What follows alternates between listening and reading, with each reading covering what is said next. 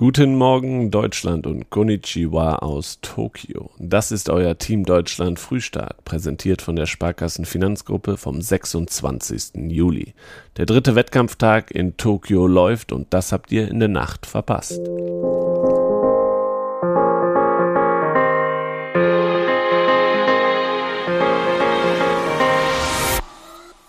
Beim Duell zwischen US-Star Katie Ledecky und der australischen Herausforderin Ariana Titmus hat Schwimmtalent Isabel Gose im Finale über 400 Meter Freistil einen starken sechsten Platz belegt.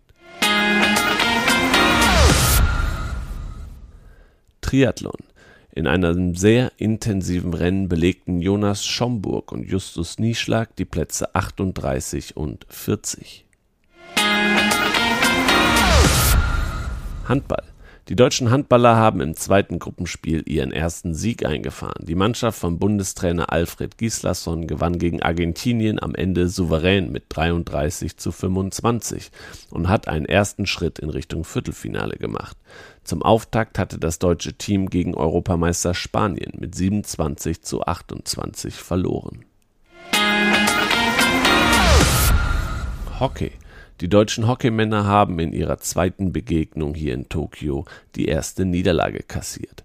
Gegen Welt- und Europameister Belgien unterlag die Mannschaft von Bundestrainer Kais Al-Sadi nach einem Fehlstart am Montagmorgen 1 zu 3. Judo. Die erste große Medaillenhoffnung der deutschen Judoka bei den Olympischen Spielen in Tokio ist geplatzt. Die WM-Dritte Theresa Stoll verlor nach einem Freilos in der ersten Runde bereits im Achtelfinale gegen die frühere Juniorenweltmeisterin Eteri Lipateljani aus Georgien. Auch Igor Wandke scheiterte im Achtelfinale.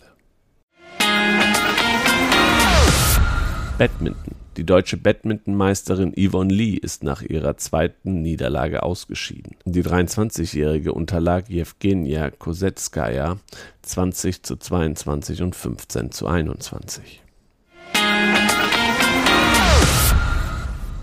Tennis.